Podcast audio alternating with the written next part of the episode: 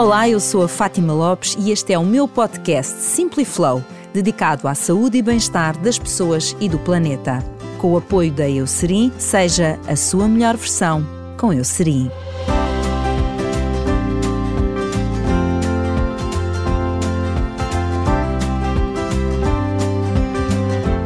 Saber navegar a onda do stress e da ansiedade é o tema deste episódio com Nuno Mendes Duarte.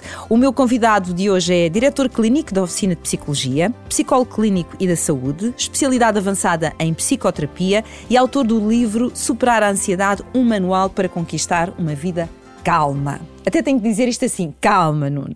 Bom, eu queria começar primeiro por pedir uma explicação sobre a diferença entre stress e ansiedade, porque eu acho que não é a mesma coisa. Olá, Fátima, obrigado pelo convite.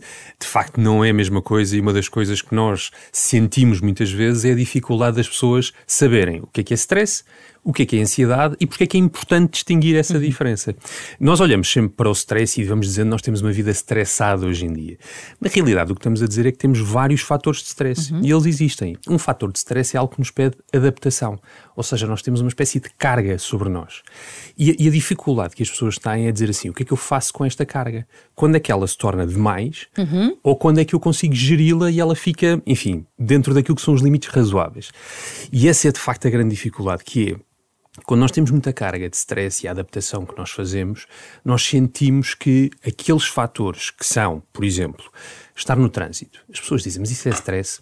Sim, porque nós, quando estamos no trânsito e o trânsito demora muito tempo e nós e temos que chegar a algum deixar a vida toda complicada e a vida fica complicada, nós começamos a sentir que há ali uma ameaça para a nossa vida. E, portanto, o stress é tudo aquilo que vai provocando uma carga, que vai desde isto do trânsito até podemos ser cuidadores, por exemplo, de pais, uhum. ou ter dificuldades, por exemplo, em gerir uma doença.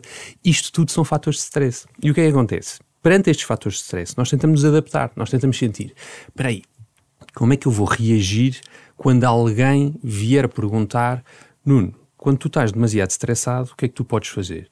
E eu digo, a primeira coisa é, se este stress é uma ameaça, eu vou tentar ter um propósito para este stress. Okay. Ou seja, porque é que eu estou no trânsito de manhã? O que é que eu faço com esta doença crónica? O que é que eu faço com este cuidador? No fundo, procurar eu vou tentar adaptar-me. Sim. Certo. Ou seja, vou tentar criar uma adaptação que me permite dizer esta carga, que pode até ser stress crónico depois, e depois já vamos ver as consequências desse stress crónico, pode ser apenas uma resposta de stress agudo, ou seja, um relatório que tive que entregar de repente, alguém que me coloca um prazo, e, e isso ai, é normal. Ai, isso é normal. Nós temos essas exigências no nosso dia a dia. E portanto, se nós olharmos para o stress e para os fatores de stress como exigências, ou do dia a dia, ou exigências extraordinárias, nós começamos a perceber que a nossa resposta é uma resposta a uma exigência, a algo que nos vai colocar carga. E esta é a grande diferença em relação à ansiedade. A então, ansiedade não é, é um tema de neste... carga. Não é um tema de carga, é isso que eu ia perguntar. Quando é que nós passamos de um lado para o outro? É quase como se fossem dois caminhos paralelos, se quisermos. Então. Não chegamos a passar. Ou seja, nós temos a ansiedade a decorrer como uma percepção do que é que nos pode correr mal, por exemplo. Uhum. Como um objeto, por exemplo. E aqui importa perceber as diferenças, por exemplo, entre uma fobia que é uma perturbação da ansiedade, que é quando nós dizemos, ah, ele tem aqui uma fobia, uma fobia a aranhas, por exemplo. Isto é ter ansiedade. O que é, que é ter ansiedade muito específica? Nós estamos habituados a ouvir, por exemplo, alguém que tem ataques de pânico. Um ataque que hoje em dia, infelizmente, é muito comum. É diferente de uma fobia. Agora, o que é que acontece no ataque de pânico? No ataque de pânico há uma noção de ameaça do próprio corpo. Nós temos medo de qualquer coisa de uma forma irracional. E esta, se quiser, é assim a primeira grande diferença entre stress e ansiedade. A primeira grande diferença é stress carga, necessidade de adaptação, desafio maior ou menor, ansiedade, uma ameaça percepcionada por nós, muitas vezes irracional, que nos coloca num estado de alerta ou de medo sem sabermos muito bem porquê. Mas mesmo que não exista uma ansiedade, ou seja, relativamente a uma coisa muito específica, como por exemplo esta, é, ou seja, esta fobia de que falávamos, é uh, comum as pessoas terem um nível de ansiedade em que no fundo foi, fosse, uh, enfim, sofressem um bocadinho com tudo, porque tudo, tudo para elas é muito complicado, tudo para elas é muito pesado, falando de cargas, e portanto a vida toda corre sempre em velocidade 6, quando deveria se calhar rolar a 3. Sim, de facto, nós, aí é o momento em que nós sentimos o stress e a ansiedade a juntarem-se. Ou seja, nesta corrente paralela, quando nós temos demasiada carga, e é o que acontece hoje em dia. Sim ou seja, as pessoas sentem que têm imensos desafios, que têm muita dificuldade em lidar com esses desafios. Que é tudo todos. muito, não é? É tudo muito. E é tudo muito, é muita informação. Uma das coisas hoje em dia que nós sentimos é que é muita informação, por Sim. exemplo. E, e, o facto de estarmos permanentemente nos smartphones, a estar online, a ter que estar a responder aos e-mails. E não desliga, isto aqui pessoas, não desliga, não é? Exatamente, ou seja, várias pessoas com quem eu trabalho que têm permanentemente esta sensação de estado de alerta. E se nós formos ver a resposta de stress como um estado de alerta que me vai permitir adaptar, não é? Portanto, esta sequência que eu falava há pouco, adaptação, carga, e portanto eu tenho um estado de alerta que me vai tentar dizer: atenção, Nuno, tu tens que te adaptar, tu tens que responder a estes desafios. E nós dizemos assim: ok, então eu tenho aqui, por um lado, aquilo que é externo, ou seja, uhum. estes desafios são externos. Quando nós pensamos em stress e dizemos fatores de stress ou eventos de stress, são, é algo que está fora de nós que nos está a provocar uma necessidade de resposta. Como a Fátima dizia, quando nós estamos muito acelerados e temos uma sensação de ansiedade, muitas vezes o que está a acontecer é, além destas solicitações e da forma como estamos a responder a este stress, se calhar nós próprios já temos aqui algumas representações, e falando aqui à psicólogo, não é? Representações é o quê? É nós termos crenças, é nós termos pensamentos, é nós termos ideias sobre nós e sobre o mundo que nos vão fazer sentir ansiedade. Ou seja, às vezes por razões que não se justificam. Isso. Ou seja, eu muitas vezes posso estar a ter um conjunto de preocupações e esses pensamentos estar a um nível 6, porque por um lado tenho a minha resposta de stress que está muito elevada e essa resposta de stress está a fazer com que algo que eu já tinha de ansiedade fique também um bocadinho mais fora de controle. Sim. E portanto, o que, é acontece? Se eu, por exemplo, já tenho um cérebro que tem mais jeito para a preocupação, vamos pôr assim. Já Como, vamos falar exemplo, da preocupação, sim. Pessoas que têm perturbação da ansiedade generalizada ou pessoas que têm, por exemplo, jeito para a ansiedade generalizada. O que acontece muitas vezes é este, no fundo, esta carga, esta sensação de adaptação a stress vai fazer com que eu fique ainda mais preocupado. E então nós começamos a ver aqui uma relação em que uma carga, uma dificuldade na resposta a stress vai aumentar a nossa dificuldade em gerir ansiedade. Porquê? Porque estamos a ter mais sintomas de ansiedade com mais frequência. Ok. Uh, eu acho que a maior parte das pessoas que têm ansiedade, eu diria que têm consciência disso. Às vezes depois não sabem é, então, e como é que eu vou lidar com isto? Dado que o desafio aqui uh, e a provocação aqui é saber navegar a onda do stress e da ansiedade, eu pergunto, Nuno, se eu tiver noção de que vem lá uma onda, e pensando aqui nos surfistas, eu estou a ver uma onda que vem na minha direção, e é uma onda de ansiedade, eu estou a vê-la, ela está a chegar. Como é que deste lado eu me posso preparar, se é que isso é possível, ok? Que ferramentas, que recursos é que existem para eu conseguir passar pela onda e não ser engolido por ela? Essa, essa analogia da onda da ansiedade é muito interessante porque nos coloca logo uma série de ideias. A primeira é: temos um surfista que deve saber algo sobre técnica de estar no mar. E, portanto, a segunda questão é como é o mar? O que uhum. será que eu conheço este mar? Portanto, quando a Fátima diz, e bem, eu sei que tenho ansiedade, mas muitas vezes nós não sabemos o que é a nossa ansiedade, como é a nossa ansiedade, como é que ela se manifesta. Eu posso ter uma onda de ansiedade que é bastante clara. Uhum. Podemos pensar até num vagalhão.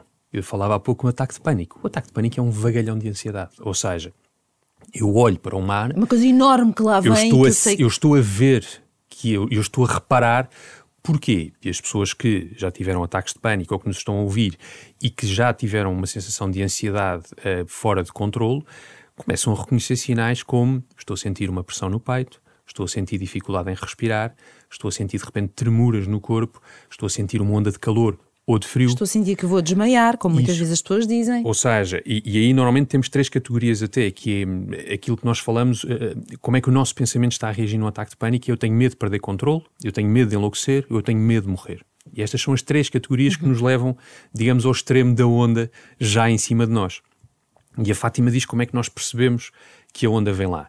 Muitas vezes em terapia, uma das coisas que nós ajudamos as pessoas é a perceber esta escadinha.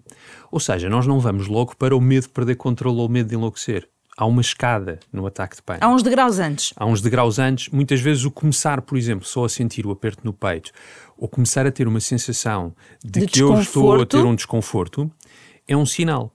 E o que é que nós trabalhamos em terapia? Nós muitas vezes ajudamos as pessoas a perceber duas zonas deste desconforto. Um que é físico uhum. e outro onde é que está a ver a ameaça.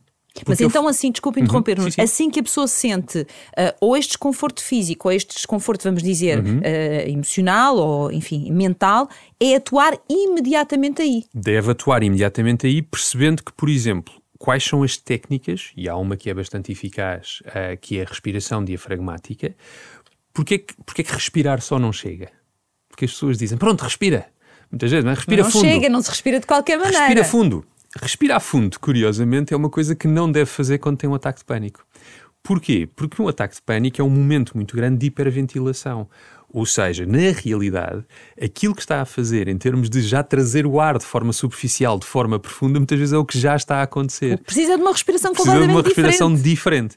E, portanto, essa, essa respiração diferente, e por isso é que eu falava deste, deste degrau 1, um, tanto a respiração ser feita de forma diferente e eu perceber, ok, eu já percebi que o meu ataque de pânico tem uma característica muito fisiológica. Fisiológica é o corpo.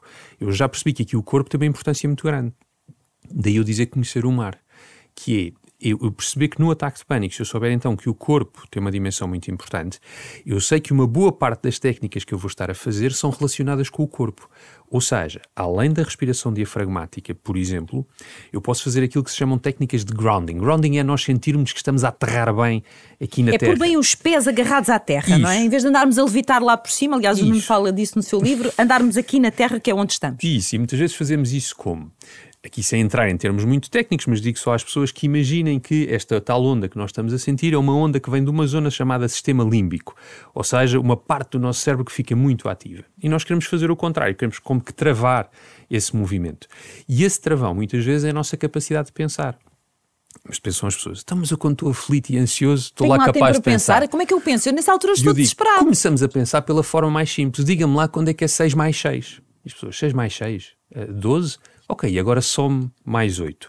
20.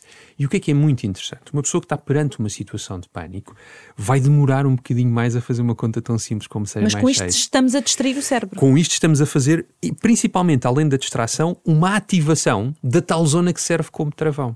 Que é a zona que nos diz, atenção, tu vais ter que raciocinar, tu vais ter que começar a usar as coisas mais simples para ativares esse travão. E portanto, quando nós começamos no degrau 1 a dizer ao cérebro, atenção, trava, e vamos focar a nossa atenção para poder responder estas para perguntas. poder responder estas Portanto, perguntas. acalma-te lá, senão não consegues responder quanto é que é 8 mais 8. Responder. E, e, o que é interessante é que as duas coisas estão a acontecer ao mesmo tempo.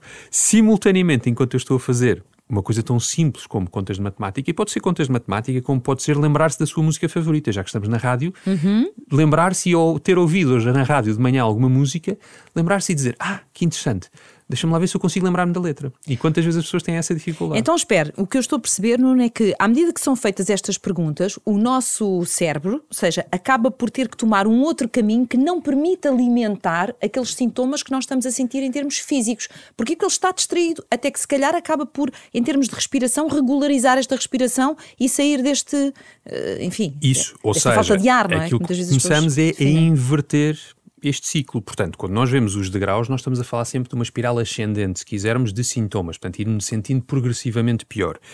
Se eu conseguir travar fisiologicamente, e por isso é que eu digo que é fisiologicamente, porque é muito direto àquilo que é o funcionamento cerebral e do nosso corpo, então, e há aqui mais algumas técnicas, depois as pessoas poderão também uh, ver no livro, mas cada uma delas uh, procura esse travão e depois tem uma segunda dimensão, que é se eu estou a travar do ponto de vista, como disse bem, de um novo caminho, então eu também tenho que criar aqui um novo caminho que é porque é que as minhas sensações corporais não são uma ameaça? E aqui voltamos àquilo que falávamos no princípio da conversa.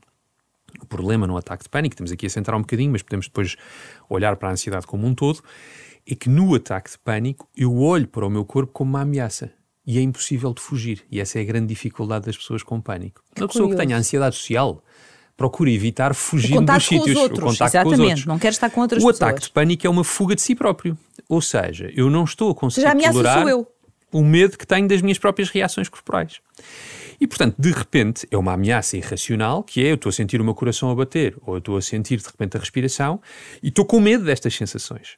E, portanto, a segunda questão aqui é como treinar e ensinar as pessoas a não ter medo destas sensações. É isso que se chama o corpo ansioso, ou seja, como uma das respostas, eh, pegando na história da, da onda que lá vem, não é? Uma pessoa que tem ansiedade, e ansiedade, da forma que estamos aqui a explicar, ao ver a onda, o corpo ansioso responde destas formas todas físicas que estamos aqui a dizer. Exatamente. E que com técnicas nós podemos começar a resolver já na parte física. Isso. Ou seja, aquilo que nós olhamos como o corpo ansioso tem duas grandes linhas aqui. E quando estávamos a ver esta inversão da espiral e do não ter medo das reações corporais, é porque eu posso aceitar no sentido de perceber as reações corporais e saber que posso fazer algo para ganhar controlo sobre elas. Certo. Depois chegamos ao paradoxo do corpo ansioso, que é para ganhar algum controle eu também tenho que abdicar de algum controle. O que é que eu quero dizer com isto para não baralhar as pessoas?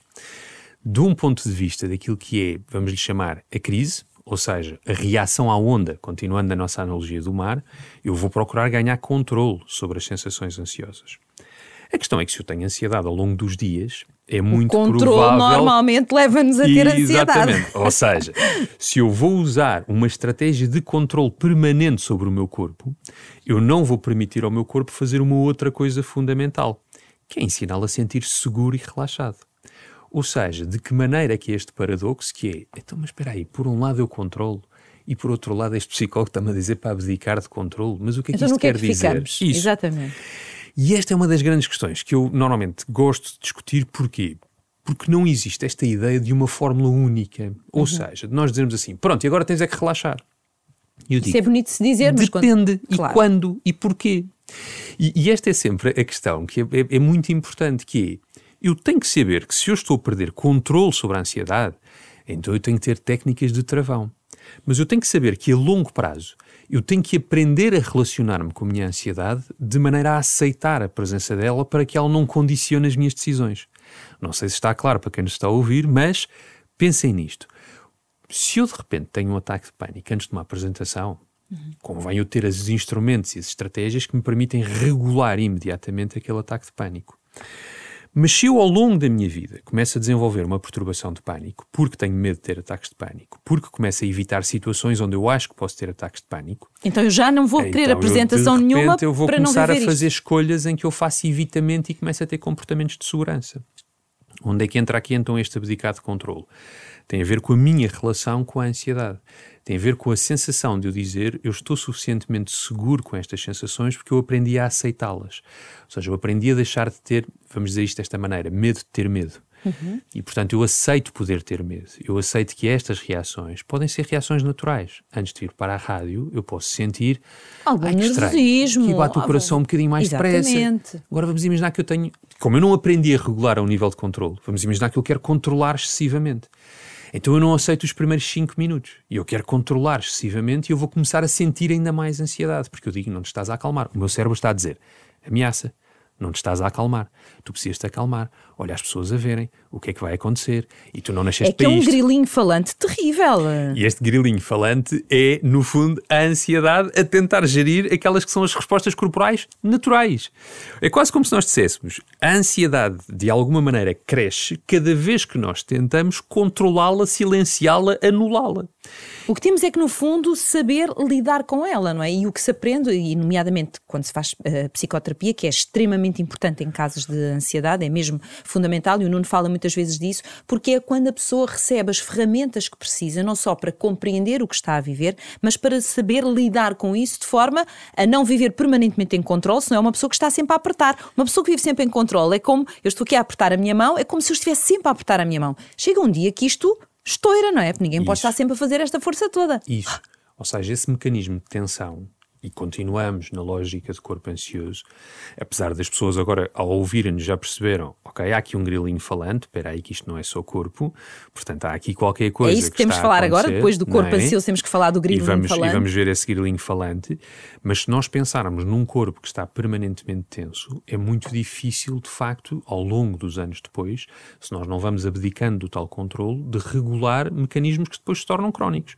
E, portanto, o que é, é um que desgaste nós... permanente, esta pessoa vive sempre em aflição. Repara, há pouco falávamos da hiperventilação no ataque de pânico, mas existem pessoas que têm hiperventilação crónica. Por exemplo, quem nos está a ouvir suspira muito, muitas vezes, ou seja, tem a sensação de que ai, que o ar não me chega, assim ao longo do dia. Isso não é suposto. Ou seja, é suposto as pessoas terem São microaflições, não é? Ou seja, quer dizer que de alguma maneira as pessoas estão a ter uma respiração superficial a longo prazo. E eu continuo a distinguir esta noção de cuidado com a noção de gestão de ansiedade ou de um pico ansioso, da tal onda, ou estar no mar sempre tenso a ver quando é que a onda vem, mesmo quando sabemos que mesmo, o mar está o, flete. É isso que eu ia dizer. O mar está calmíssimo, isso. mas há cautela, vou já ficar aqui tensa, isso. não vá daqui a três dias vir lá uma onda. E é o há cautela que se torna a longo prazo problemático, daí eu falar do abdicar de controle, ou seja, da nossa estruturação e das nossas competências para dizer: ah, o mar está flete este é o momento certo para eu regenerar, para eu descansar. Vou aproveitar, vou relaxar agora sim que ele está flat. E é aí que se torna muito difícil, porque a maior parte das pessoas consegue compreender a ansiedade do ponto de vista, lá está, em que há um objeto que ela reconhece como ansiogénico e, uh, neste caso, um objeto pode ser um evento social, quando falávamos há pouco da ansiedade social. A questão é, eu não posso estar a ter uma vida social se estou permanentemente a sentir ansiedade social e não consigo regulá-la e mesmo estando em casa, alguém me convidou para amanhã para um jantar e eu já estou a pensar o dia todo que amanhã vou estar com pessoas que eu não conheço, etc, etc. Ah, nós falamos aqui da questão física, mas eu acho que também, enfim, é fundamental podermos falar aqui da parte uh, mental. Ou seja, falamos do corpo ansioso, mas os pensamentos muitas vezes são a nossa maior armadilha. Existem ou não pensamentos que é como um novelo de tal maneira complexo que leva tudo atrás? Sim, nós temos duas. Eu, eu, eu distingo uh, e chamo isto para que as pessoas possam distinguir duas grandes categorias, depois também da ansiedade e da, enfim, das perturbações da ansiedade. E para que as pessoas que nos estão a ouvir, quando nós já estamos a falar de perturbação da ansiedade, quer dizer que a frequência e a intensidade com que sentem esta ansiedade está a impedi-las provavelmente ter de vida, ter uma vida tranquila, tranquila, no sentido de poder fazer um conjunto de atividades ou de poder viver o seu dia a dia sem estar persistentemente preocupado. E se calhar agora que estamos a falar dos pensamentos, eu distingui aqui três coisas essenciais. Nós falámos dos ataques de pânico, da perturbação de pânico, falámos aqui da ansiedade social, portanto, da perturbação da ansiedade social e podemos falar da perturbação da ansiedade generalizada. Um, estas três categorias, que são as mais frequentes um, nós termos em, em, consulta, e as pessoas muitas vezes referem que uhum. conhecem alguém que sofre disto, uh, têm dificuldade em distinguir a qualidade dos pensamentos de cada uma delas. Porquê? Os pensamentos, como nós vimos há pouco, o tal grilinho falante que está na perturbação de pânico e até na perturbação da ansiedade social, é diferente do grilinho falante da ansiedade generalizada. Ah, os grilinhos não dizem exatamente a Isso. mesma coisa. Ok, sim, Daí nós podermos também. pensar em armadilhas que são amanhã eu vou àquele jantar e de certeza que alguém vai pensar que eu não digo nada de jeito. Ou vão achar que eu sou pouco interessante. Ou, ou não uh, vão vai gostar toda a gente mim. perceber que eu estou ansioso. Ou não vão gostar de mim ou tenho uma apresentação amanhã e eu não vou ser capaz, vai-me dar uma branca, de certeza que eles vão olhar para estes dados e vão achar que isto é ridículo e não vou saber defender isto. estão lá pessoas muito mais interessantes do que eu a falar, blá, blá, blá, blá, Portanto, blá, blá. Quer de um ponto de vista um, daquilo que é o nosso pensamento armadilha, ele diz-nos, atenção, vem lá uma catástrofe. Esta é a ideia do pensamento armadilha. Na maior parte das vezes, ou estamos a catastrofizar, ou estamos numa lógica de tudo ou nada. Isto não vai correr nada bem amanhã. E como se o mundo nada. acabasse aí nesse dia. Se por acaso correr não correr bem. bem, e toda a gente tem coisas na vida que não correm bem, momentos isso, que nós não isso, fomos propriamente felizes isso. nem brilhantes, mas a pessoa associa isso como é o fim. E, e não é um nada. É, é quase impossível alguém não fazer nada bem. Ou seja, nós muitas vezes Nunca nada é 100% mau, não é? Sim, nós muitas vezes catastrofizamos colocando, e a, e a ansiedade faz isto, colocando assim uma espécie de saco negro para onde vai tudo. E isto é um filtro de informação. Enfim, não querendo entrar aqui numa lógica técnica, mas do ponto de vista daquilo que é o ser humano, o ser humano está sempre a processar informação. É isto que ele faz. Uhum. Ele olha para, para o meio ambiente e vai olhar para a informação. E ele pode olhar para a informação como? E isto que estávamos a dizer. Olha, tu não sabes o que é que as pessoas pensam sobre ti. Até podem pensar que sim, tu não tens nada de interessante. Mas vê lá alternativas a esse pensamento podem ter pensado apenas que tu até és interessante, mas olha que engraçado, até és muito calado. Ou podem ter pensado outra coisa qualquer. O problema é que a ansiedade, e por isso é que se chamam pensamentos armadilha, condiciona esta informação. Nós só vamos ver uma.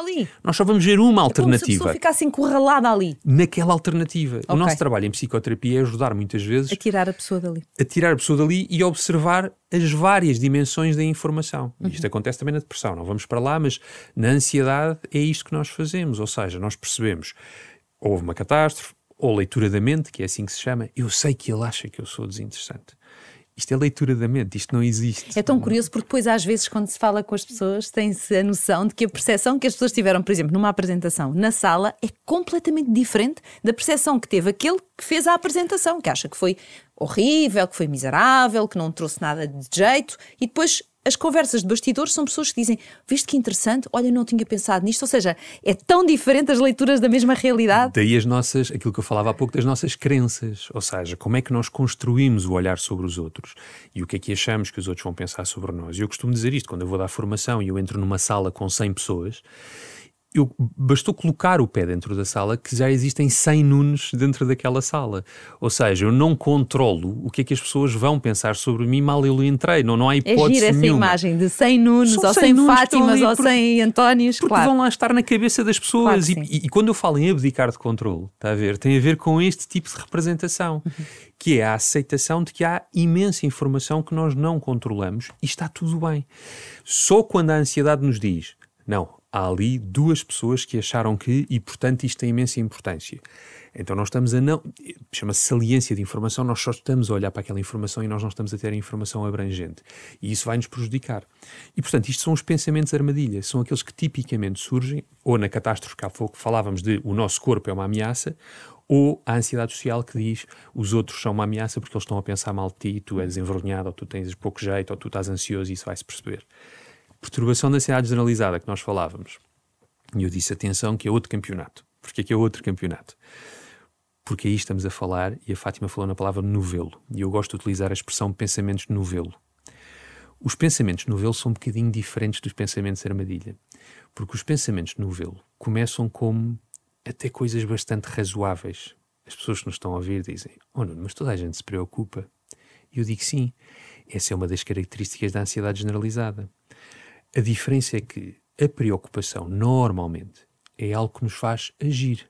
Nós dizemos, eu estou preocupado com Tenho isto. um problema, vou à procura de uma um problema, solução. vou à procura de uma solução e vou agir sobre isso. Às vezes até um problema que, do ponto de vista psicológico, é muito pequenino. Está ali o frango a assar, não te esqueças que ele está a assar para ele não se torricar.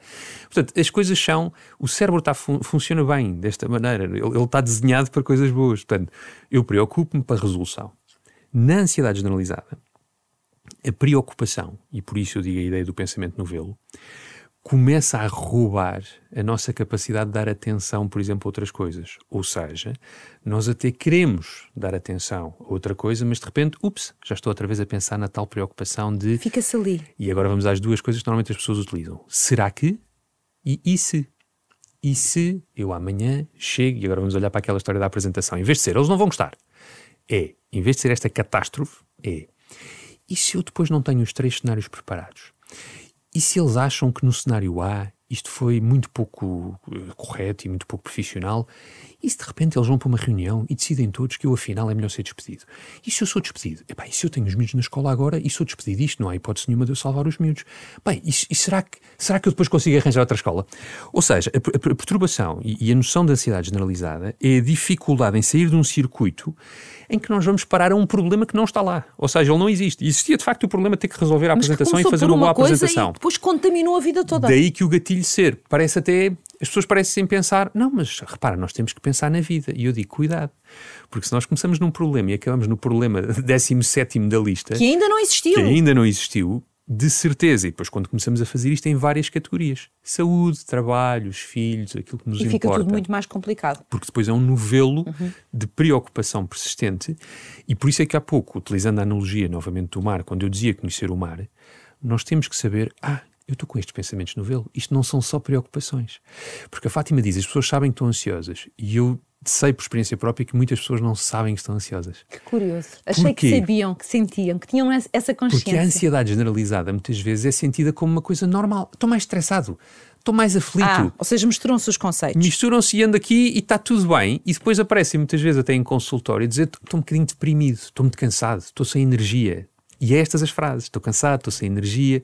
E na realidade, na Porque base, está ansiosa. há uma ansiedade generalizada que, repare, se eu estou dentro de um novelo, eu estou aqui fechado nisto, e quais é que são as outras características? Eu começo a ter mais dificuldade em dormir. Estou mais agitado, mas não noto, porque a ansiedade generalizada não tem muito corpo. Ou seja, eu não sinto taquicardia, eu não sinto grande esta sensação é de suor, é cá em cima. Em... E portanto, o que é que eu tenho muito? Contraturas musculares. Ando muito tenso. Se reparar, as pessoas depois podem não usar termos como ansiedade. Estou tenso estou cansado, estou com pouca energia. Tenho pouca paciência. Pouca paciência. Irritabilidade é uma das questões muito associadas à ansiedade generalizada. E daí eu dizer atenção ao mar. Oh Nuno, e, e, porque temos que gerir aqui o nosso tempo, vamos agora uh, para, enfim, recursos, vamos dizer assim. Nós já falámos aqui da questão da respiração, enfim, de uma forma leve, mas para que as pessoas percebam que é um recurso importante, mas gostava que falasse de outros que menciona muitas vezes, como o mindfulness, que vai explicar uh, o que é, a respira um, o sono, desculpe, e o exercício físico. São ferramentas que o Nuno defende como sendo extremamente úteis para lidar com estes estados de ansiedade. São Queres fundamentais, explicar? sim, sim, claro, porque, e até pegando nisto que estávamos agora a falar, não é? Se, se, estamos a falar em tensão muscular, há um recurso essencial, por exemplo, na ansiedade generalizada, que é o relaxamento muscular progressivo. Ou seja, é algo que é dirigido ao corpo, mas que regula também a forma como nós vamos sentindo a ansiedade diariamente. E, portanto, é algo que eu aconselho a fazer à noite, antes de dormir. Já para desligar a máquina, não é? Isso. Progressivamente. Ou seja, porque isso vai ajudar no sono o também. O próprio sono, quando nós pensamos nisso e pensamos num sono ansioso, normalmente tem duas grandes características. Dizendo isto sono ansioso, não existe, mas as pessoas percebem. Mas as pessoas percebem. Isso é que é importante. Que é, ou eu não estou a conseguir adormecer, ou eu estou a acordar muito à meia da noite. Nenhuma depois, das coisas é, é, é, normal. Nenhuma delas é normal. Ok. okay? Isso que fique muito fique claro. claro. Não é suposto eu estar bem. meia hora ou uma hora a pensar antes de adormecer. Isto não é suposto estar a acontecer. Isso está a acontecer, é um Alguma sinal de alerta. Claro. Um, e, portanto, em termos de sinal de alerta, nós devemos fazer, por exemplo, o relaxamento muscular fechando as caixinhas das preocupações ou dos pensamentos que nós temos, de alguma maneira indicando ao nosso cérebro: olha, o que tiveres para resolver fica para amanhã de manhã. E, e isto, agora eu vou dormir e amanhã as caixinhas estão lá. Isto é uma estratégia muito simples e às vezes difícil, que é aqui três coisas. Primeira, tem um caderno, eu ainda sou analógico, tem um caderno onde apontar algumas das preocupações que estão a ocorrer Par dois minutos antes de adormecer. Eu tenho esse hábito. Eu ando Isso. sempre com cadernos. Sempre, Ótimo. sempre. Fantástico. Porquê? Porque nós podemos escrever duas, três preocupações, coisas que temos aqui e dizer, ok, amanhã, de manhã, eu agarro neste caderno e vou decidir a coisa mais importante que tenho aqui para resolver ou aquela que me preocupou, porque eu sei que durante o sono eu não vou estar a resolver isto. Mas deixo no caderno como se eu dissesse ao cérebro, está descansado, amanhã cuidamos disto. Está descansado que eu não me vou esquecer. Exatamente. E se eu fiz isto, então a seguir, eu, outra coisa importante que devo fazer é não estar agarrado ao telemóvel e aos tablets e àquilo que são não fontes... Não estimular o cérebro Exatamente. com tudo e mais alguma Ou seja, coisa. eu ter fontes de estimulação e muitas vezes até, seja o Instagram, seja o que as pessoas estão a ver ali ao final da noite, eh, não é benéfico porque nós devemos ter atividades que nos permitem entrar numa sensação de sono, de relaxamento e de entrar esta terceira categoria do relaxamento muscular. Portanto, caderninho das preocupações, não haver cá ecrãs, e as pessoas dizem, estamos aqui uma sériezinha. E eu digo, tudo bem, uma série das 10 até às 10 e meia, ou dependendo da hora que as pessoas se deitam, mas aquilo que eu costumo dizer, uma escolha consciente e não aquela sensação muitas vezes que nos é descrita de adormeci no sofá porque fiquei a ver e, e depois acorda meio da noite, arrasto-me para a cama. Arrasto-me para a cama. Portanto, é só cuidar um bocadinho. Aqui é mesmo só, aqui é, são hábitos quase, que é cuida um bocadinho disto e dê um mês diga-me como é que está a sua ansiedade. Ou seja, caderninho de preocupações, basicamente não estar nos ecrãs e relaxamento muscular progressivo. Isto em termos de proteção de sono. E depois vamos ver, e eu tenho a certeza que a ansiedade melhora, porque isso faz com que, e agora a segunda categoria, a respiração abdominal que eu falei há pouco, ou mindfulness, e vamos agora explicar um pouco o que é isso, ao longo do dia, ajuda a criar momentos de desaceleração. Ou seja, nós não Permite devemos... refriar um bocadinho a máquina. Isso. Nós não devemos só pensar no sono quando vamos dormir. E há vários autores que defendem isto. O sono prepara-se durante o dia, que é uma coisa que as pessoas não pensam nisso. Acham que é aquela hora. Pronto, desliguei agora. Agora sim. é que é hora de me arrastar para a cama. Não. A qualidade de gestão de conflito que eu tive ao longo do dia, de, por exemplo, não trazer os conflitos para o final do dia um, e, exatamente para não haver essa ativação emocional. Recorrer a cinco momentos de desaceleração, em que fazemos o quê? Podemos fazer controle respiratório, a respiração abdominal é uma, basicamente é uma técnica de controle respiratório, mas podemos fazer o mindfulness. O que é o mindfulness? É a ideia de nós darmos, várias pessoas hoje em dia já sabem, o nome atenção plena. Ou seja, nós conseguirmos observar algo sem julgamento. O que é este algo? Pode ser o nosso corpo. Nós podemos tão simplesmente começar a observar a respiração, não julgando o que estamos a fazer e notando só. Estou a notar o ar entrar nas narinas, sinto o ar a passar na barriga, consigo sentir o ar a sair, consigo sentir o peso do corpo na cadeira. Está mesmo a sentir o peso do corpo na cadeira? Ou seja, a sensação, a qualidade da sensação. Porque é que nós fazemos muitas vezes? Nós pensamos sobre as coisas. Nós não estamos a senti-las. Nós dizemos, ah, sim, olha os meus pés no chão. Sim, sim, estou a sentir minhas, os meus braços e as minhas costas. E o que eu digo é, tente lá levar a, a atenção. Tente lá colocar a atenção na respiração. Aceite os pensamentos. Eles vão surgir. Deixe-os ir num caminho de ferro paralelo. Mas mantenha e a sua volta a sua atenção. E está tudo bem. As pessoas dizem, ah, eu estou-me distraído. Não faz mal. Treina-se. Vai e regressa. O desafio da meditação é ir, É ir. reconhecer o que foi e regressar. Regressar. E quando se regressa, nós dizemos, custou muito, foram 3 minutos ao longo do dia. Nuno, último ponto, uh, exercício físico.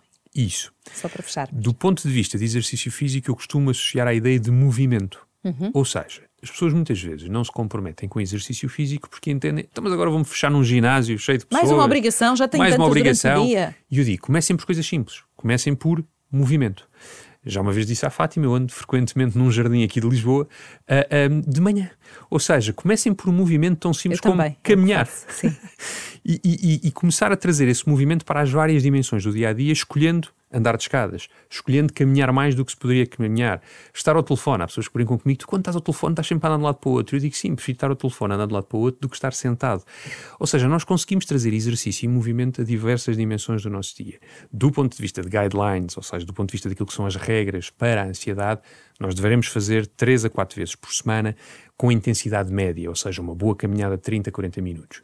Noutra versão disto, para pessoas que gostem mais de exercício físico mais intenso, então façam aqueles intervalos de treino intenso de 20 minutos e podem fazê-lo 3 a 4 vezes por semana. Porquê? Porque enquanto estamos a fazer o exercício físico, enfim, há a qualidade logo da distração e da possibilidade de nós de termos tudo, ali não um é? momento ah, que nos faz sentir melhor, mas do ponto de vista fisiológico e fechando a nossa conversa como começámos, estamos a dar ao corpo a oportunidade de de facto encontrar mecanismos de relaxamento também. E portanto eu acho que o exercício é essencial para toda a gente poder regular a sua ansiedade. Nuno, muito havia a, a falar e tenho a certeza que teremos outras conversas, mas penso que deixámos aqui algumas ferramentas importantes para saber navegar a onda do stress e da ansiedade. Muito obrigada, uma Obrigado vez eu, mais. Fátima. O podcast Simply Flow tem o patrocínio da Eucerin. Seja a sua melhor versão com Eucerin.